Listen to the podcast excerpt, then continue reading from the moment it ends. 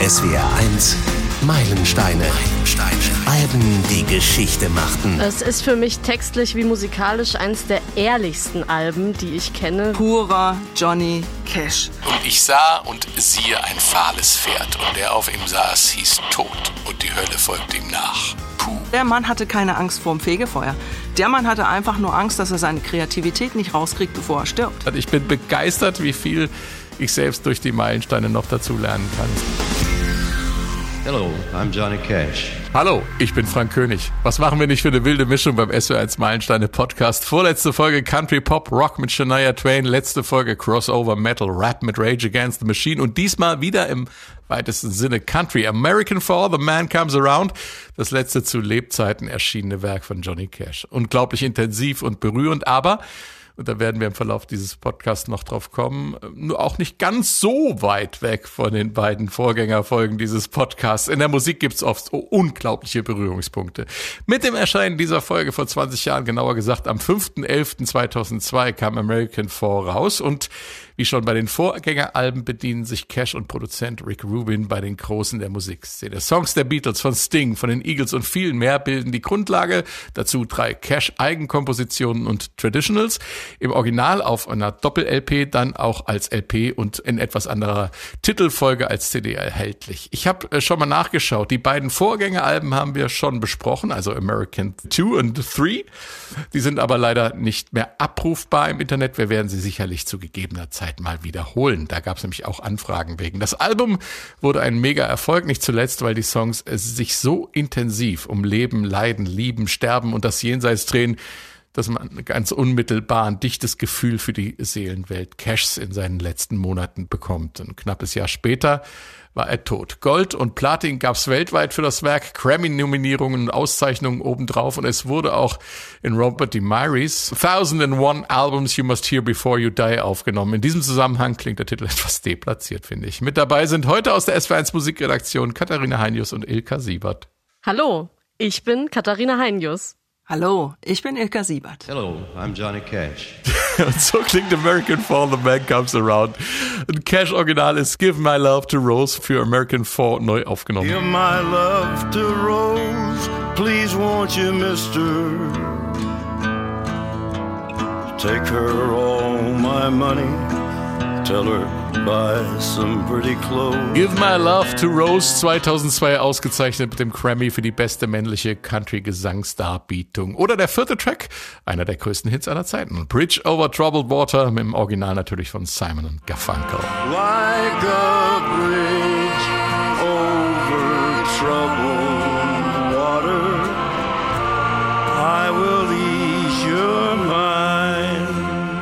Bridge Over Troubled Water, Johnny Cash zusammen mit Fiona Apple, auch ausgezeichnet mit dem Grammy für die beste Country-Kollaboration mit Gesang im Jahr 2003. Ilka, rausgekommen ist das Album 2002. Was war da los in der Welt, in der Musik und speziell bei Johnny Cash? Naja, 2002 erinnern wir uns erstmal. In Europa wird eine neue Währung eingeführt, der Euro. Das Elbhochwasser wird zum Jahrhundertwasser und Schröder, mhm. der stapft da auf Gummistiefeln zum Wahlsieg. Dann George W. Bush ist Präsident in den USA und Pink fängt an, sozusagen die musikalische Revolution gegen ihn zu starten. Und der Videokonsolenmarkt macht gigantische Umsätze. Musikalisch sind in den USA Usher und Eminem in den Charts. Und hier bei uns ist es das Jahr des Ketchup-Songs. Auf Platz 1 der Charts. Dann kommt da dieses Album von Johnny Cash auf den Markt als viertes Album der American Recordings Reihe und trifft Amerikaner und Europäer mitten ins Herz. Das hat Cash ja zusammen mit dem Produzenten Rick Rubin gemacht und das erste kam 94 raus und da war Cash eigentlich komplett am Ende. Die Plattenfirmen hatten ihn abgeschoben, er selbst war ausgebrannt und völlig fertig und hatte so keine rechte Inspiration, wie es weitergehen soll. Außerdem war er krank und wenn man Songs von ihm gehört hat, dann höchstens im Schlagerradio, so in den vierten Programmen und wenn man mal bedenkt, dass der Mann ein Live-Album im Knast aufgenommen hat, das muss wie ein Schlag ins Gesicht gewesen sein. Und dann trifft er auf einen genialen Produzenten, Rick Rubin der sieht so ein bisschen aus wie Rübezahl mit seinem Rauschebart und hat da damals, ich glaube, in fast jedem Genre auch produziert. Run DMC, die Beastie Boys, Red Hot Chili Peppers, Slayer und so weiter. Die haben ihre Karriere eigentlich ihm zu verdanken. Und dann treffen diese beiden aufeinander und Ruben beschließt, dass er diesen, diesen Künstler ja nochmal in die in, in, in die Puschen helfen will. Und die beiden werden am Ende sogar Freunde und sie ziehen sich irgendwann mal in Rubens Villa am Meer zurück und dort entstehen halt die American Recordings. Und ganz nebenbei, ähm, ich finde, man merkt, dass die zwei Freunde geworden sind, wenn man jetzt zum Beispiel bei dem äh, vierten Album die Videos sieht, dann weiß man, dass da ganz Pures ist, das kann man nur unter Freunden. Und pur, das ist eigentlich auch das Markenzeichen von Rubin. Der hat nämlich was ganz Tolles gemacht, nämlich eigentlich gar nichts. Der hat Johnny Cash im Prinzip so sein lassen, wie er ist, hat ihn da hingesetzt mit einer Gitarre, später dann nicht mehr mit Gitarre, sondern Klavier, weil Gitarre konnte er nicht mehr so gut spielen. Und besonders auf dem vierten Album, ja, da sieht man, was daraus werden kann. Er hat sich nicht leiten lassen von den 2000ern, von den Beatstumpfs oder von irgendwelchen Basic-Gedöns, keine Trommel, keine Pfeifen, nix, nur ganz purer Johnny Cash. Und ähm, der, der Johnny Cash hat ja auch später noch, ganz am Anfang, das war immer so ein charismatischer Mensch, irgendwie so wie so ein Prediger, kommen wir noch drauf. Und selbst als ja schon leicht gebrochener Mann, wo die Stimme auch manchmal ein bisschen versagt, wo er halt sich ja. kaum noch bewegen kann. Da, da merkt man, dass der Mann unglaublich viel Charisma hat. Und dieses Charisma kann er voll entfalten, weil er einen Produzenten hat, der das Ganze auch zulässt. Danke, Ilka. Katharina, ein musikalischer Meilenstein im Leben von Johnny Cash ist das Album ja auf jeden Fall. Es war sein letztes zu Lebzeiten veröffentlichtes Album, sein letzter Meilenstein sozusagen, sein Vermächtnis. Was bedeutet das Album für dich ganz persönlich? Es ist für mich textlich wie musikalisch eins der ehrlichsten Alben, die ich kenne, würde ich sagen. Oder besser gesagt Albumreihe, also die American Recordings. Es ist für mich auch irgendwie Johnny Cashs Requiem, diese sechs Alben zusammengenommen, die sich um sein Leben, seine Gedanken und seine Gefühle kreisen. Und es fühlt sich so an, als würde er tatsächlich bei einem Zuhause im Wohnzimmer sitzen, wenn man dieses Album oder auch diese Albumreihe laufen lässt und als würde mhm. er von sich erzählen, also von seinem Leben durch seine Songs, aber auch durch Songs von anderen. Und äh, er hat mal dazu gesagt, alles was zählt ist, dass meine Gitarre und ich eins sind. Und genau darum geht es und das macht dieses Album so ehrlich. Die Texte, mit denen hat sich Johnny Cash auseinandergesetzt, sind sehr, sehr ehrlich, haben mit ihm zu tun, mit seinem Leben, ähm, auch ähm, mit der USA, mit ähm, Politik zum Teil, mit Religion, ähm, aber auch viel mit Liebe. Und das ist all das, was diese Albumreihe und vor allem auch dieses vierte Album von eben sechs auch ausmacht. Wer das Album auflegt, ist vielleicht ein bisschen irritiert über den Anfang. Klingt wie eine Bibellesung auf einem alten Edison-Phonograph oder das, der Nachfolger war dann das Grammophon und später kam die Schallplatte. Also es war diese, ja, ja, das war diese, diese Apparate, auf der man auf einer Wachswalze was aufnehmen konnte. Wir hören mal ins Intro rein. And I heard, as it were, the noise of thunder. One of the four beasts saying, come and see. And I saw, and behold, A white horse. Klingt irgendwie beängstigend und das soll es wohl auch. Cash liest aus der Bibel, genauer aus der Offenbarung des Johannes. Da ist er nicht der Erste und sicher auch nicht der Letzte, der das tut. Äh, der kryptische, gruselige Text inspiriert immer wieder Musiker. Wir hatten es ja neulich davon, dass man Iron Maiden bei The Number of the Beast aufgrund von Zitaten aus der Offenbarung des Johannes äh, satanistische Praktiken vorgeworfen hat. Äh, sehr seltsam, wenn man aus der Bibel liest. Bei Cash hat man das nicht versucht, soweit ich weiß. Es geht um das sechste Kapitel, also um das jüngste Gericht. Ähm, und da heißt es im ersten Vers, und ich hörte gleichsam den Lärm des Donners und eines der Tiertiere sprach, komm und sieh, und ich sah und siehe ein weißes Pferd. Das Intro gibt eigentlich schon vor, worum es auf der Platte geht. Das Ende, der Tod, das jüngste Gericht, die Wiederkehr des Herrn the man comes around. There's a man going round taking names, and he decides who to free and who to blame. Everybody won't be treated all the same. There'll be a golden ladder reaching down when the man comes around. The Man Comes Around, frei übersetzt, die Wiederkehr des Herrn, wörtlich, der Kerl kommt zurück. Der Song hat's in sich, in dieser Version einer der letzten, die Cash zu Lebzeiten geschrieben hat und er wusste, dass ihm nicht mehr viel Zeit bleibt, Katharina. Ja, und die Anspielung, äh, die religiöse Anspielung steckt ja schon im Titel The Man Comes Around, also der Herr kommt zurück zum jüngsten Gericht. Schon die erste biblische Anspielung, da gibt es auf jeden Fall noch viel, viel mehr im Text. Es ist einer der letzten Songs, die Johnny Cash geschrieben hat und er hat sich sehr, sehr schwer getan mit diesem Song tatsächlich. Es soll nämlich 40 bis 50 Strophen gegeben haben, aus oh denen er dann am Ende aussortiert und ausgewählt hat. Und er hat da echt viele Referenzen zur Bibel drinne. Ähm, natürlich, er fängt an mit der Offenbarung des Johannes ähm, und bezieht sich aber auch auf die Donnerstimme, die hast du ja auch schon angesprochen, Frank, mhm. nämlich die Stimme Gottes. Also da gibt es ganz viel, ja, viele Verweise ähm, und eben, das zeigt eben auch, wie tief Cash im Glaube, im christlichen Glaube eben auch verwurzelt war und ähm, ja, wie er sich möglicherweise da auch Gedanken drum gemacht hat, ne? Also um diese, auch diese, er wusste, er ist krank, er wird bald sterben, er wusste aber nicht wann und so. Und da, da gibt's ja immer viele, viele Überlegungen, gerade Künstler, die dann mit dem Tod konfrontiert sind, ne, wie auch, ne, wir wissen es auch von David Bowie, der ja dann auch Blackstar geschrieben hat, auch ein mhm. Todesalbum äh, sozusagen. Und er ist ja dann auch relativ zeitnah zur Veröffentlichung, also eigentlich zwei Tage nach Veröffentlichung Veröffentlichung gestorben. Ähm, aber ne, man weiß, dass diese Künstler sich dann oft mit dem eigenen Leben oder auch mit dem eigenen Glauben nochmal beschäftigen. Und das macht Cash hier eben auch, vor allem mit diesem Song. Da war ja ganz spannend, äh, die ursprüngliche Inspiration ein Traum, Katharina. Und das finde ich ja äh, auch wieder, es gibt ja viele Songs, die durch einen Traum inspiriert wurden, aber kannst du das nochmal gerade erzählen, was da passiert ist? Ja, er soll angeblich im Traum die Königin von England, also die Queen, gesehen haben und die soll ihn mit einem Dornbusch im Wirbelwind verglichen haben. Und dieses, diese Metapher, dieses Symbol ähm, oder dieser Ausdruck, den hat er dann wiederum in der Bibel gefunden, weil der kam ihm irgendwie bekannt vor im Buch von Job. Also da kommt die Inspiration sozusagen her für diesen Song. Jetzt können sie sich im Jenseits begegnen, der Wirbelwind und äh, die Queen. Und äh, wie der Song mit den Zeilen aus der Offenbarung beginnt, äh, so endet er auch damit.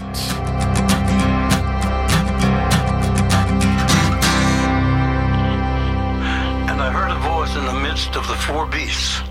And I looked, and behold, a pale horse, and his name that sat on him was Death, and hell followed with him.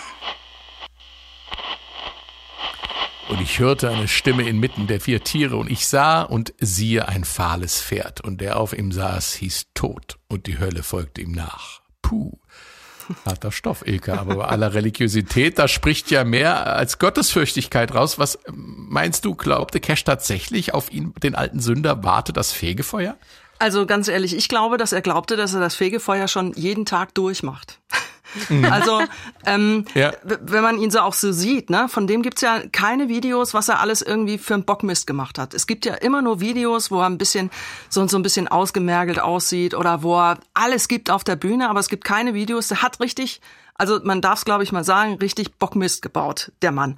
Und hm. alles hat er im Prinzip so durchlitten und so durchlebt, dass es für ihn schon wieder ja sowas wie wie ja eine Predigt war. Er hat er hat natürlich immer seine Anspielungen in der Bibel gesucht und er war auch ein gottesfürchtiger Mensch. Er war aber vor allen Dingen eins ein zerrissener Mann, der in dem Bewusstsein mhm. aufgewachsen ist, falsch zu sein, einfach total falsch. Sein Bruder ist ja bei einem Unfall mit einer Säge, also mit so einer großen Kreissäge ums Leben gekommen und sein Vater hat da nur gesagt, das hättest du sein sollen.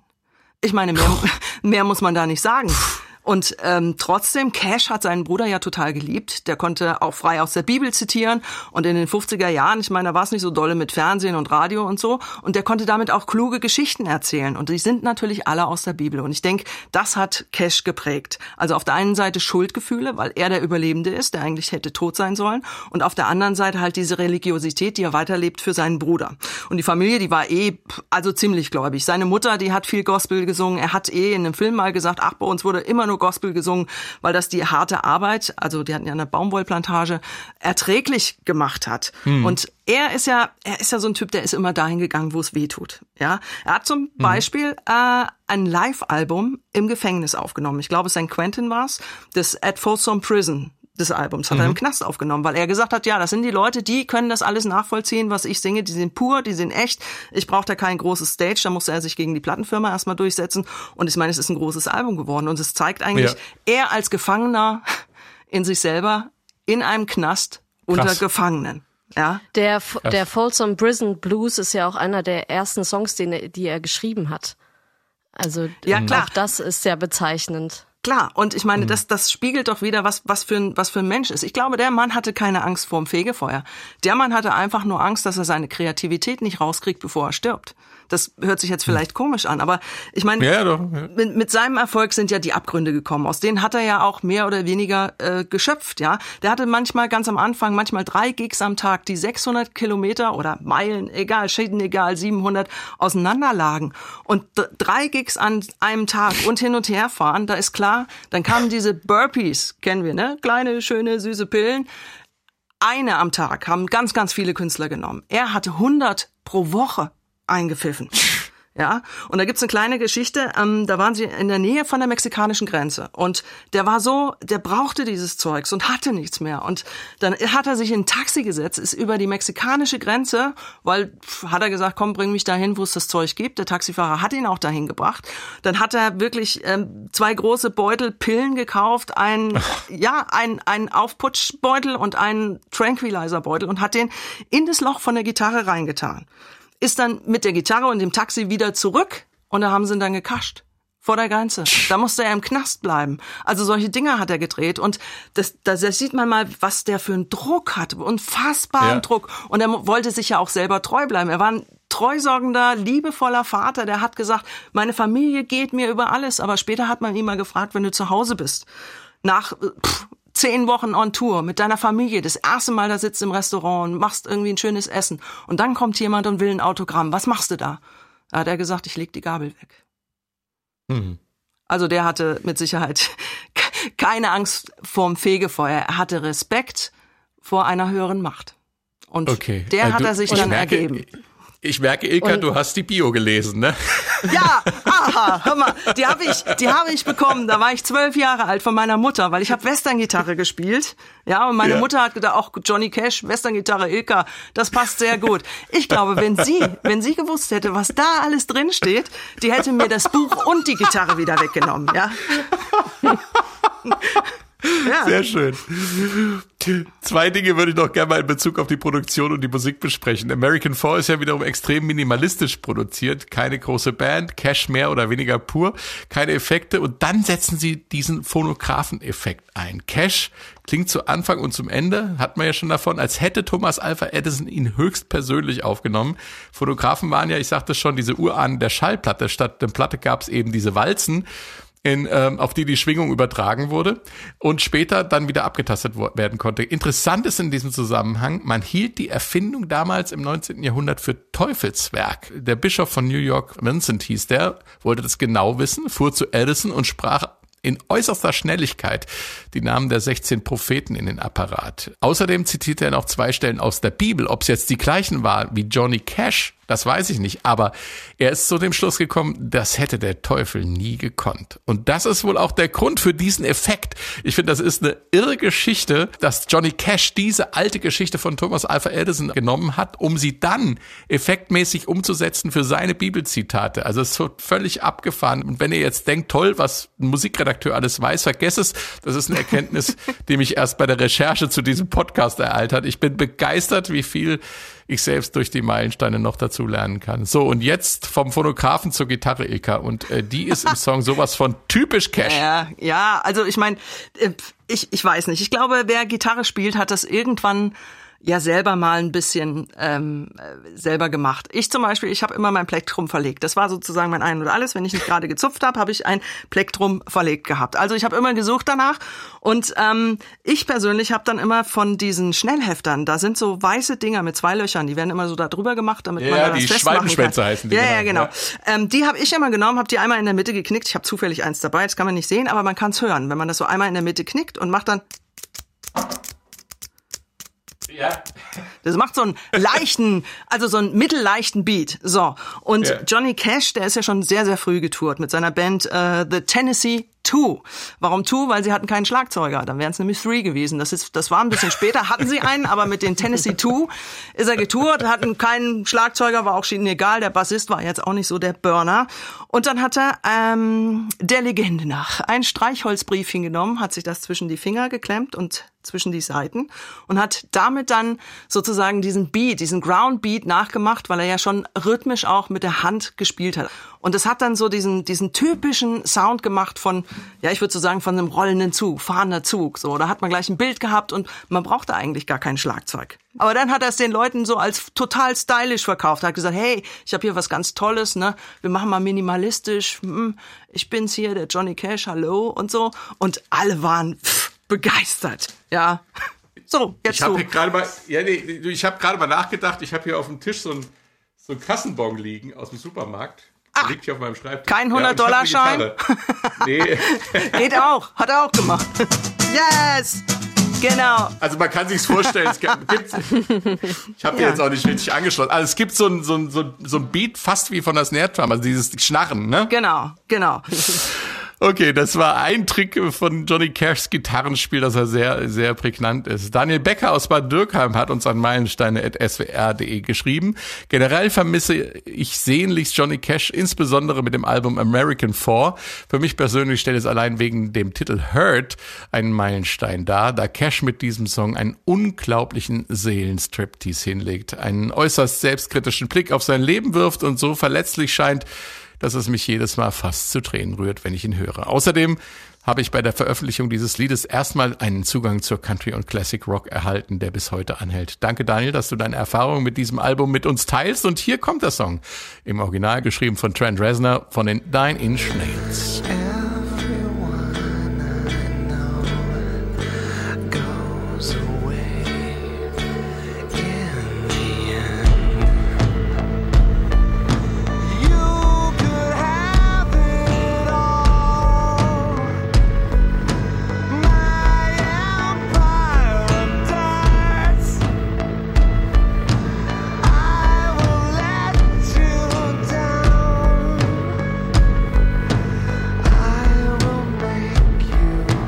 Klingt das im Original und hier ist die unfassbar berührende Version von Johnny Cash. I hurt myself today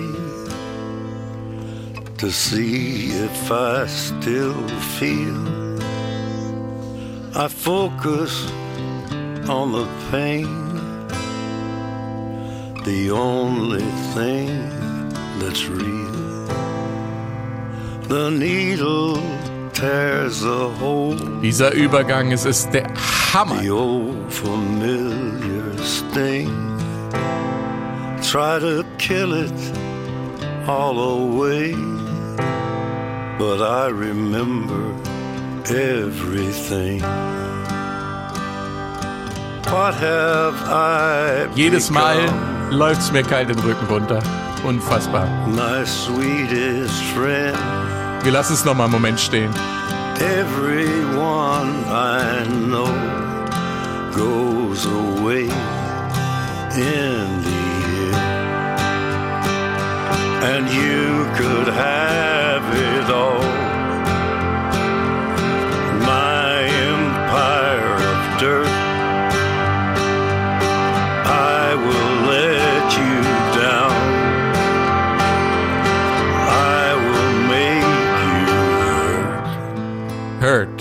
In der Version von Johnny Cash. Was ein Monsterwerk. Es geht um Selbstverletzung, um Heroinsucht, um Depression. Bei Trent Reznor spielt dann auch noch der Gedanke eines Suizids mit rein. Und jetzt nimmt sich Johnny Cash sterbenskrank diese Songs an und etwas Unglaubliches passiert. Es wird ein Song, der Cashs eigenes Leben Revue passieren lässt bis zum Ende, Katharina.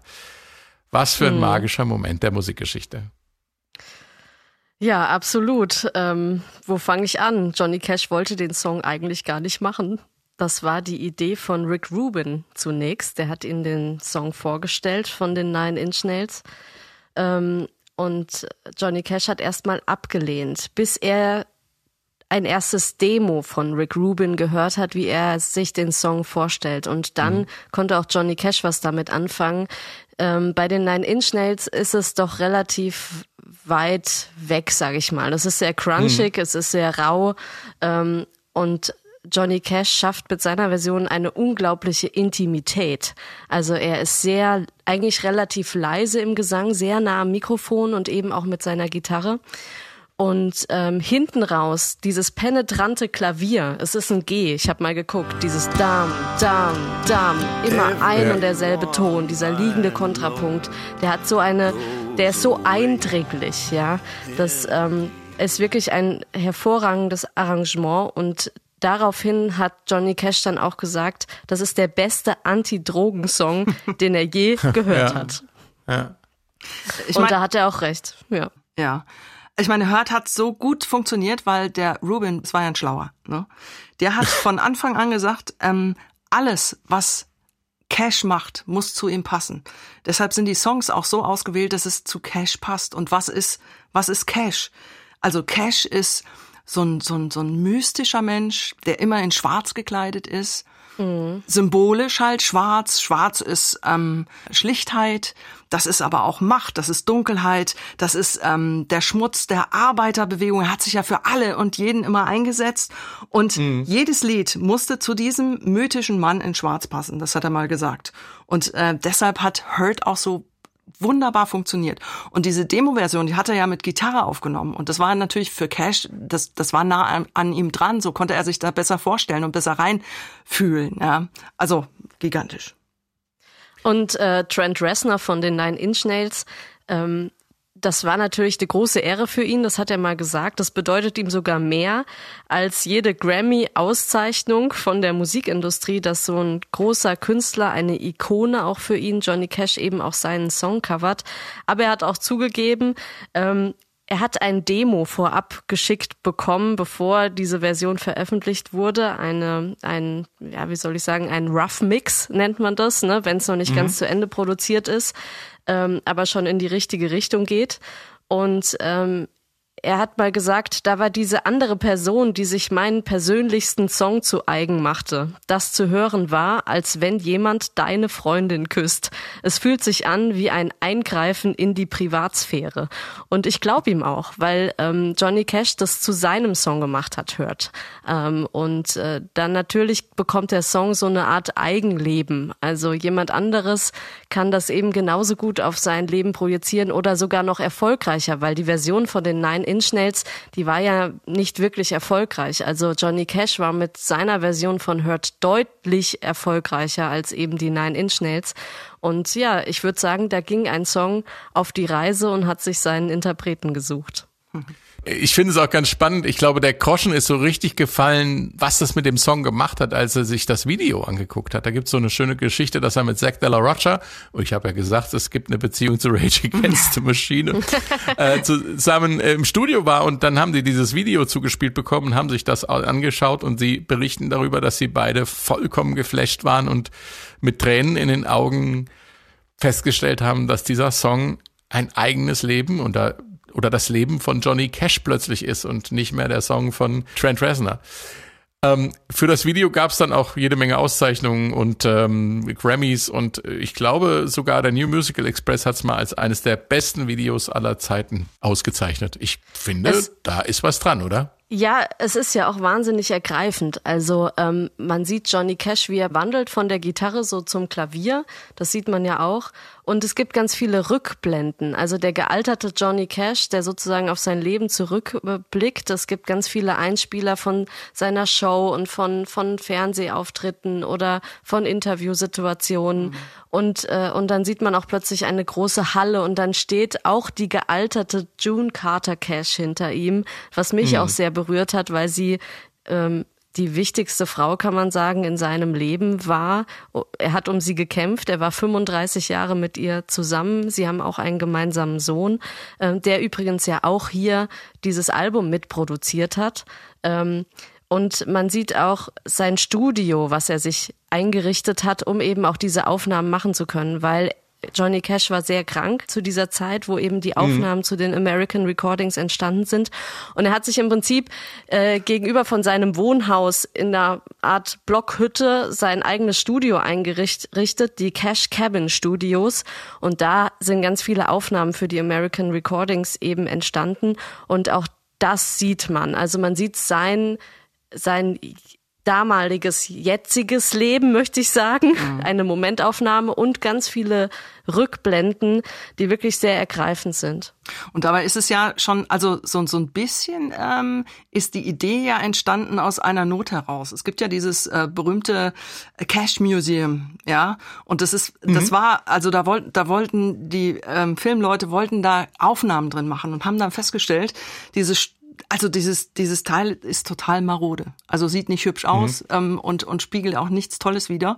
Und deshalb gibt es da Szenen, wo er tatsächlich also zu Hause sitzt und diese eine Szene, die die Katharina schon angesprochen hat, die die spiegelt sich ja darin wieder. Die June kommt gerade so die Treppe runter und er sitzt da und sie guckt ihn also ich würde jetzt mal sagen voller Liebe und Mitgefühl und Ja, ja, Empathie schon. an und ähm, das meine ich. Das kann eigentlich nur entstehen, wenn du einen Produzenten hast, mit dem du ein gutes Verhältnis hast, mit dem du dich ähm, ehrlich verbunden fühlst. Ja, anders, ja. anders geht es nicht. Also ich musste, ich ehrlich gesagt, bin ja manchmal nah am Wasser, aber da, ich musste irgendwie heulen. Also es hat mich Ja, ging, total ging mir mitgenommen. genauso. Ja. Das ging mir genauso. Das ist so ergreifend. Ja. Auch dieser Schluss, ne, wie er das Klavier schließt und dann mit seinen alten Altershänden noch einmal über das Klavier streicht. Boah, da ist mir, oh, Mhm. da kommen mir jetzt die Tränen, wenn ich drüber rede. äh, Johnny Cash schafft es ja immer wieder, diese Songs nicht nur zu covern, sondern sie völlig neu zu interpretieren. Es werden seine Songs, hatten wir gerade schon festgestellt. Das ist der rote Faden, der sich durch die ganze American Recordings Reihe zieht, Katharina. Was war der ursprüngliche Gedanke dahinter? Wir haben ja schon einiges erwähnt, aber du hast noch ein paar andere Ideen dazu. Ja, also ich habe so zwei Theorien. Ähm, also die eine ist, dass natürlich Cash auch hiermit äh, eine neue Art von Volksmusik deklariert. Also er sagt, okay, es gibt ja in Amerika das Real Book, wo halt die ganzen Jazzstandards drin sind und so. Und er schafft eigentlich ähm, im Country, das ist ja sozusagen die Volksmusik der Amerikaner, er sagt hier, dass auch diese Songs, diese von den Grunge-Bands, von den Rockbands, von diese Pop-Songs, ne, ähm, dass die eben auch das neue Repertoire von Volksmusik eben ist. Auch das ist alles Volksmusik geworden. Ähm, das ist so die eine Theorie, dass man so eine Art neues Real Book oder neues Volksmusik Real Book eben hat im, im Country-Gewand. Ähm, und die andere Theorie oder was irgendwie so ein bisschen mitschwingt, ist, dass diese sechs Alben zusammengenommen auch ein Requiem sind. Wenn man sich anschaut, ein Requiem besteht aus sieben Teilen. Er hat hier sechs Teile genommen. Johnny Cash war insgesamt sehr verbunden mit der Religion, mit dem Christentum. Ähm, es ist vielleicht zu weit gedacht, dass er das geplant hat, aber ihm sind zumindest einige Dinge passiert, die eben in einem Requiem auch stattfinden. Also wir sprechen ja hier über das vierte Album und der vierte Teil eines Requiem ist ähm, das Offertum, also Domine Jesu Christe. Das ist ein Gebet, in dem man ähm, um das ewige Leben bittet für die Verstorbenen und man fleht, dass man vor der Hölle verschont bleibt. Und worum Krass. geht's jetzt hier ähm, in American Four? Es geht genau um den Tod, um Leben nach dem Tod. Also irgendwie hat er das auf diesem Album ganz besonders reingepackt. Das findet jetzt auf den anderen fünf Alben nicht so einen großen Raum wie jetzt auf dem vierten Album. Und wenn man sich das sechste Album anschaut, Agnus Dei, was ja im Christentum das Lamm Gottes ist, also Symbol für Jesus Christus. Und wenn man sich das sechste Album jetzt zum Beispiel mal rausgreift, dann ist das, dann geht's da um Schmerz und Vergänglichkeit und um Erlösung. Und genau das ist ja auch das, wofür Ja. Jesus Christus dann steht. Ähm, also ich möchte nicht behaupten, dass ähm, Johnny Cash hier einen Plan verfolgt hat, aber ihm ist eine Ähnlichkeit zu einem Requiem gelungen. Und wenn man in die Musikhistorie schaut, dann gibt es natürlich auch Mozart, der hat sein unvollendetes Requiem, das berühmte Requiem eben auch geschrieben, das er ja auch nicht vollenden konnte, weil er vorher gestorben ist. Und eben könnte man behaupten, ist es eben hier auch so passiert. Er konnte das siebte Album nicht mehr aufnehmen, weil er eben vorher gestorben ist. Und nach seinem Tod, das vierte Album, jetzt wird's ein bisschen kompliziert, das vierte Album ist ja praktisch noch zu Lebzeiten erschienen und das fünfte und sechste dieser Reihe ist ja nicht mehr zu Lebzeiten erschienen, war aber schon aufgenommen. Und man könnte jetzt vermuten, okay, es gab vielleicht die Idee, noch ein siebtes Album zu machen, was aber leider nicht mehr stattgefunden hat. Also sozusagen die American Recordings als Johnny Cashs unvollendetes Requiem. Krasse Geschichte. Danke dafür, Katharina. Cash macht seine eigenen Songs draus, da waren wir stehen geblieben und das muss man auch bei Personal Jesus äh, bedenken. Hier das Original von Depeche Mode.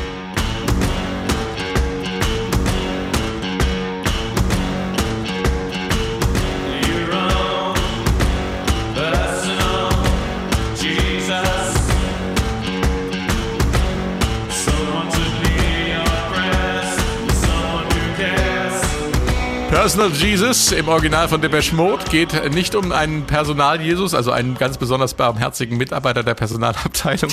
Es geht um den, es geht um den persönlichen Jesus, den man für jemand anders sein kann. Songschreiber Martin Gore hat das Buch Elvis and Me von Priscilla Presley gelesen und sich Gedanken darüber gemacht, wie oft das in Liebesbeziehungen vorkommt, dass man den Partner vergöttert, mehr als vielleicht gesund wäre. Und wieder bekommt die Nummer bei Cash einen völlig anderen persönlichen Cash-Dreh. your own personal Jesus. Someone to hear your prayers, someone who cares. Your own personal Jesus. Wie das nach vorne drückt, ne? Someone to Ja. hear your prayers, someone who's there. Gebrechlich und, und nach vorne gehen zugleich. Ja, weißt du, woran das liegt? Sie machen eine Bluesnummer daraus. Ja. Naja, Es- es- ja, also ich meine, das ist sein Thema, oder? Ich, da kann er, da kann er so krank, blind und und sonst was wie sein, aber das, das ist ja sein Thema. Äh, Das, das, das merkt man ja volle Kalotte, ja. Also das ist ja schon back to the roots. Das ist ja schon fast Ja. zurück auf die Baumwollfelder. Er macht ein Gospel Ja. draus, ja. Letzten Endes, ich meine, er kann da alles verwirklichen, was vorher auch gar nicht so geklappt hat. In den 70ern war- wollte er ja missionieren, ja. Also da hat er Ja. irgendwie das, das sein Markenzeichen hat er ja auch, das war ja wie so ein Predigerkostüm in, in zeitweise, ja.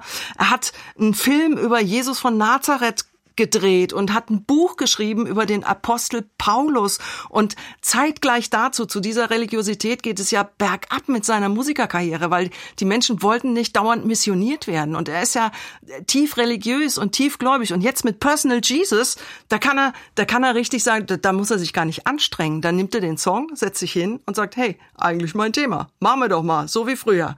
So klingt es. hochspannend, wo, wo, ja, und, und hochspannend, weil es im Ursprung war, dieser, der Jesus in diesem Personal Jesus war ja eigentlich nur eine Metapher für etwa, für, für eine Vergöttlichung von, von ganz normalen Menschen. Und er nimmt das jetzt wörtlich. Also, äh, es ist äh, eine, eine, eine geniale Art Mhm. und Weise, einem Song äh, eine ganz andere Richtung zu geben, auch indem man ihn musikalisch anders interpretiert. Übrigens, Gore hat mal selbst gesagt, wer von Johnny Cashs Kaliber ist, fragt man nicht nach Erlaubnis. Also der, der hat nicht gefragt, ob er das nehmen kann, aber Gore war begeistert von der Version. Und ich glaube, ich glaube, ehrlich gesagt, wenn man, wenn man diese Version hört, ich höre da zumindest so ein, also eine Spielfreude, so mit dem Augenzwinkern. Ich stelle mir, ich stell mir da Ja. Cash vor, wo er da so sitzt und sagt so, Leute, jetzt zeige ich euch mal, was ich drauf hab. Ne? Back to the Roots. Also mir, mir fehlt noch dieses Streichholzschiffchen da, ne? wo, wo halt dieser, wo er den Beat noch selber macht. Also das ist so, das ist so wie wie den Kreis schließen, ja. Und er äh, hat da Freude dabei. Also das höre ich da.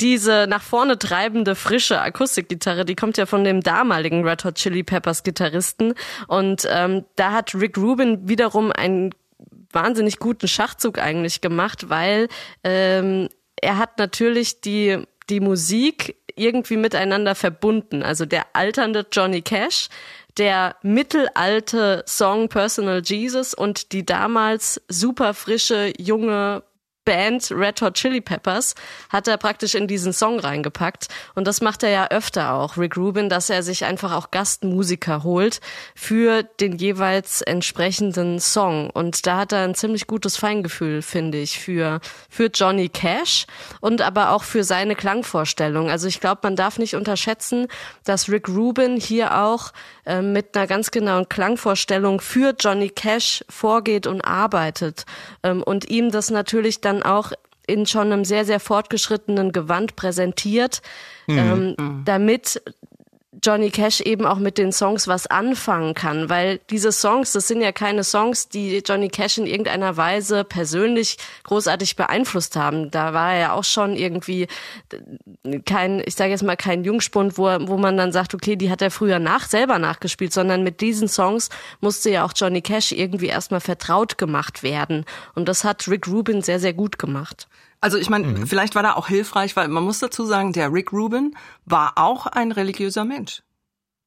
Ja. das hat die beiden, das hat die beiden ja verbunden. Er hat ja, also er hat mal eine Geschichte erzählt. Ähm, er, er fühlt sich halt Cash verbunden, weil er selber hat ja mal dem Fernsehprediger, ich glaube Scott hieß der, auf jeden Fall hat er den beobachtet und ähm, der ist an Krebs gestorben und hat aber eine Behandlung abgelehnt. Durch den fühlte er sich so inspiriert und hat gedacht, ah, so eine so eine Kommunion ne, in, im, im Zuge der Gemeinde, das muss unheimlich viel Kraft geben, das muss spirituell sein. Das hat er dann mit äh, Cash besprochen.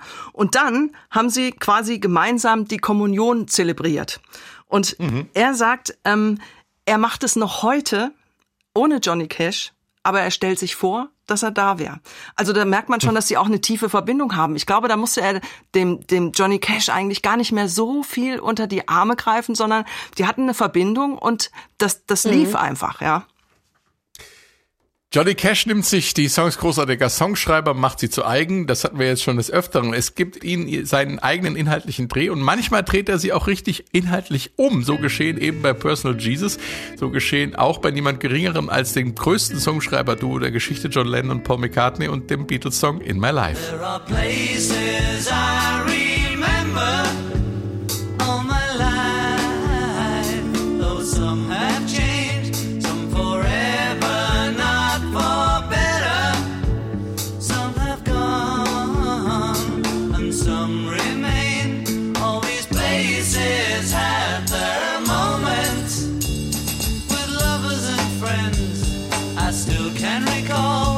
Die Beatles und In My Life. John Lennon, von dem der Text stammt, blickt zurück auf sein bisheriges Leben, während er mit dem Bus durch Liverpool fährt und durchs Fenster schaut. There are places I remember. Der Song geht zurück auf ein Gedicht, welches er schon als Teenager geschrieben hat. Für das Album Rubber Soul wurde in Zusammenarbeit mit Paul McCartney diese tiefgründige, ich sag mal, Meditation über den Lauf der Zeit daraus. Es ist ursprünglich der Blick eines Teenagers, dann eines bei der Veröffentlichung des Albums 25-Jährigen. Was passiert bei Cash? Man kann es sich schon fast denken, Katharina. Ja, er dreht die Ursprungsidee halt irgendwie um. Ne? Anstelle des jungen Mannes schaut jetzt ein todkranker 71-Jähriger auf sein Leben.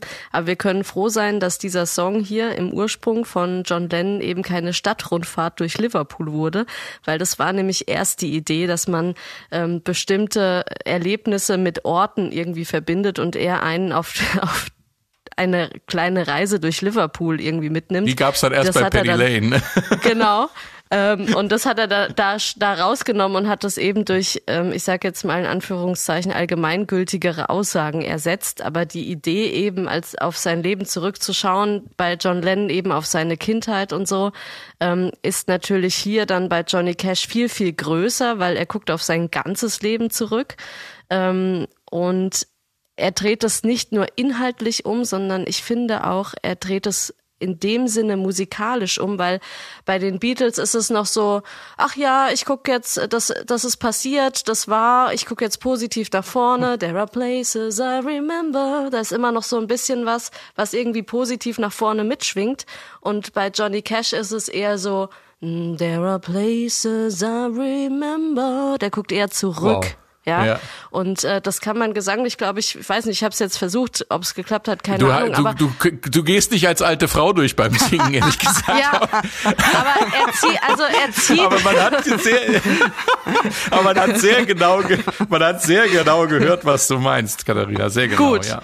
dann äh, äh, ja, dann Punkt. Nee, aber ähm, also Johnny Cash guckt halt zurück. Also für ihn gibt es eigentlich in diesem Song kein nach vorne mehr, was es ja für John Lennon noch tut. Da gibt es noch ein nach vorne gucken. Ja. Ich finde ganz spannend. Ähm, es gibt ja äh, schon mal so eine Interpretation, wie ein alter Mann auf sein Leben guckt. Äh, die Idee äh, ist nicht neu. George Martin hatte die schon, indem er auf seinem Album äh, In My Life, in, auf dem er ganz viele Musiker und Schauspieler gefragt hat, ob sie nicht Beatles-Songs singen mögen, auf die Originalbänder Beatles-Songs hat singen oder sprechen lassen, wie im Fall von Jean Connery, der auch schon ein älterer Herr war und In My Life aufgenommen hat. Klingt dann so. There are places I'll remember all my life.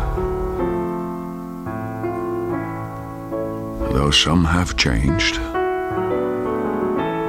some forever, not for better. Some have gone and some remain. Der Mann, der hier singt bzw. spricht, ist alt, aber vital, voller großväterlicher Energie. Auch bei Johnny Cash hört man einen älteren Herrn, aber der ist eben nicht mehr vital, sondern alt und gebrechlich vom Tod gezeichnet. There are places I'll remember all my life. Though some have changed, some forever, not for better. Some have gone, and some remain. All these places have their Boah, moments. gerade hier bricht ja so eine Stimme so, das ist With lovers and friends, I still can recall. Some are dead and some are living.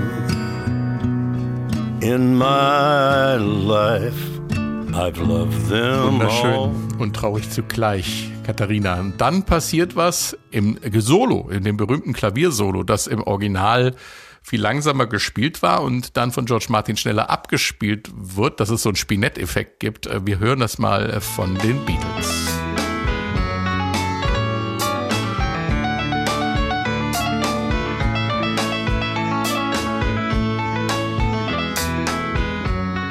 Ein frohes, der Zukunft zugewandtes Solo eigentlich. Und Rick Rubin und Johnny Cash drehen das jetzt auch in dem Solo-Part von der Cash-Version. My life, I love you more.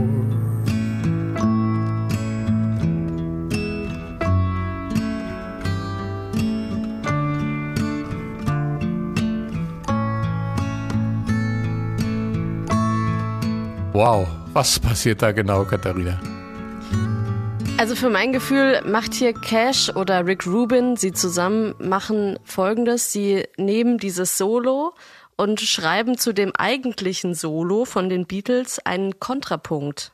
Bam, bam, bam, bam, bam, ne, wenn man sich das nochmal anhört. Das ist ja diese, diese ganze Barockmelodie, die man bei den Beatles hört. Das ist im Prinzip, könnte man sagen, das Leben von, äh, ne, das, auf das man drauf schaut, auf das man drauf zugeht bei John Lennon. Und, ähm, und Johnny Cash und Rick Rubin schreiben zu dieser Melodie von diesem barocken, von dieser, zu dieser barocken Melodie im Prinzip einen Kontrapunkt und spielen den Kontrapunkt nur, lassen aber die Melodie des Solos weg. Also, Abgefahren. ne? Und schon wird So. aus dem Zukunft zugewandten etwas Rückblickendes, ne? So kann Genau. man sagen, ne? Es hat Ja. ja, auch so ein Melancholisch. bisschen, ja, so ein bisschen was von einer Spieluhr, die langsam abläuft. Auch das, ja, ja. die ausläuft, ja. Toll. Im Country war Johnny Cash zu Hause und Country ist die Musik der Cowboys, der Trucker und Eisenbahner und auch der Desperados, diese einsamen Kerle, die sich nicht verlieben können oder zumindest ihre Gefühle verbergen oder einsam sind, weil es die Kunst oder die Musik erfordert. Alles so Interpretationen des Originals von den Eagles. Hier kommt Desperado. Desperado, why don't you come to your senses? You've been out riding fences for so long now. Oh, you're a hard one, but I know that you got your reasons. Desperado in der Eagles-Version, geschrieben von Don Henley und Glenn Fry. Übrigens, kleine Randnotiz, die letzte Nummer, die die Eagles vor dem Tod von Glenn Fry je live gespielt haben. Und so klingt's bei Johnny Cash.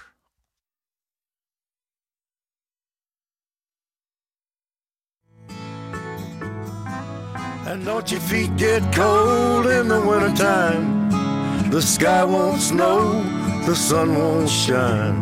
It's hard to tell the nighttime from the day. You're losing all your highs and lows. Ain't it funny how the feeling goes away?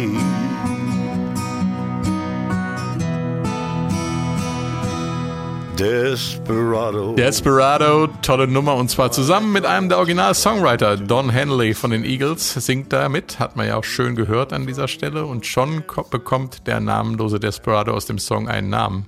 Johnny Cash nämlich, Ilka.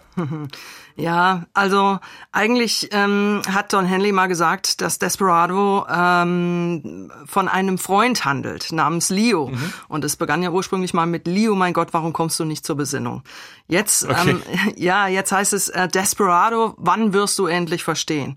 Und bei Cash würde ich sagen, was so eine Mischung aus Berufung und Tragik. Als Desperado fühlte er sich ja schon durch das Wissen, dass er der ungeliebte Sohn war.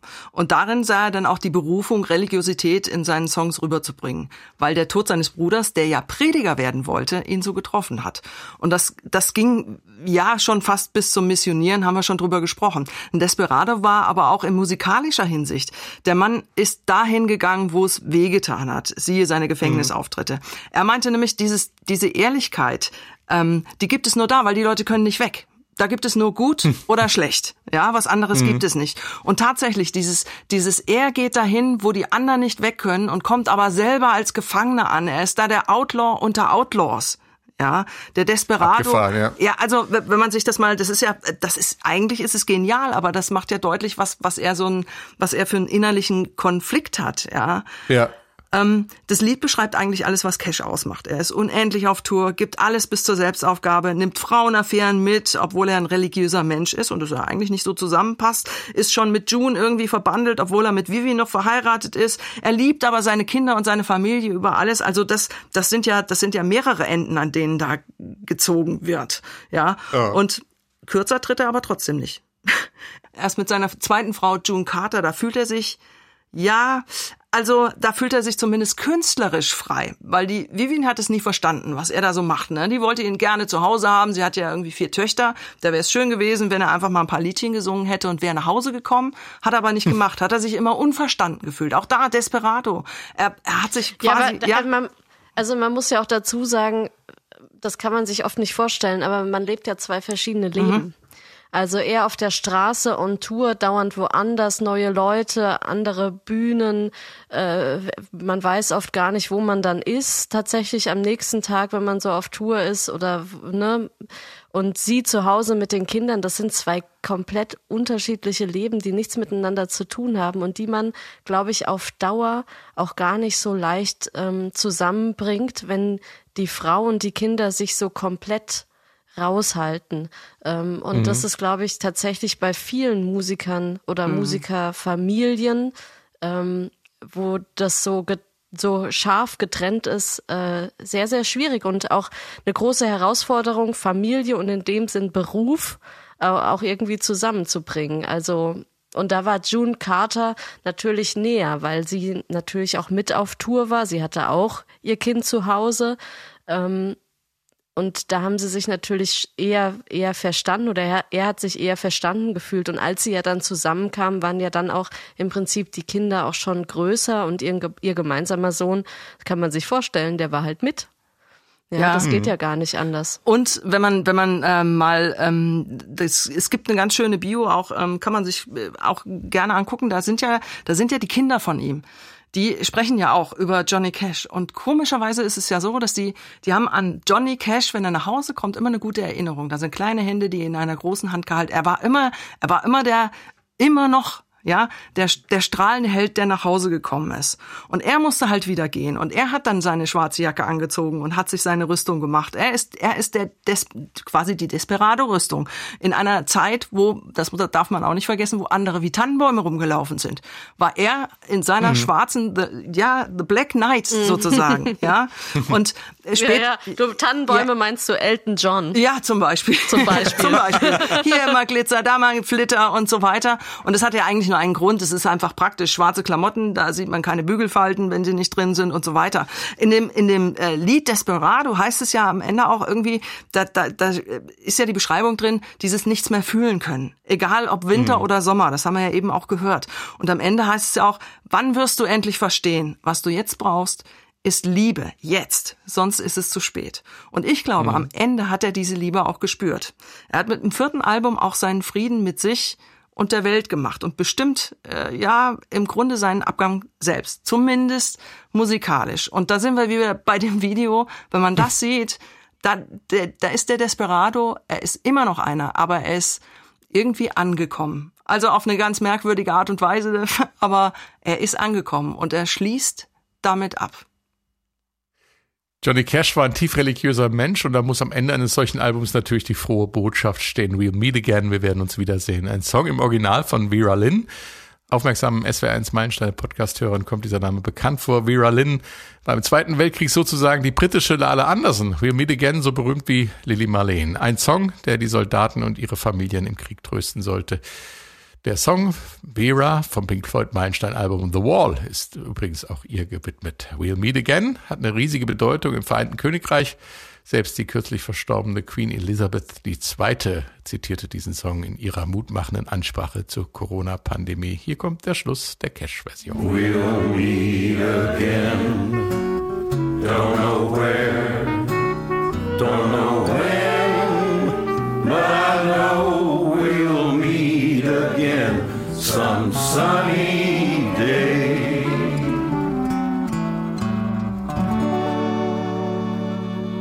We'll Meet Again, ein hoffnungsfroher Abschiedsgruß am Ende des Lebens von Johnny Cash mit der gesamten Cash-Gang der American Recordings im Hintergrund. Was für ein Vermächtnis hat er uns da hinterlassen, der Johnny Cash. Dabei will ich es jetzt bewenden lassen. Die Antwort auf die Frage nach dem Vermächtnis des Albums hat er uns sozusagen selbst gegeben. Ich danke euch fürs Mitmachen und vielen Dank fürs Zuhören. Tschüss. Tschüss.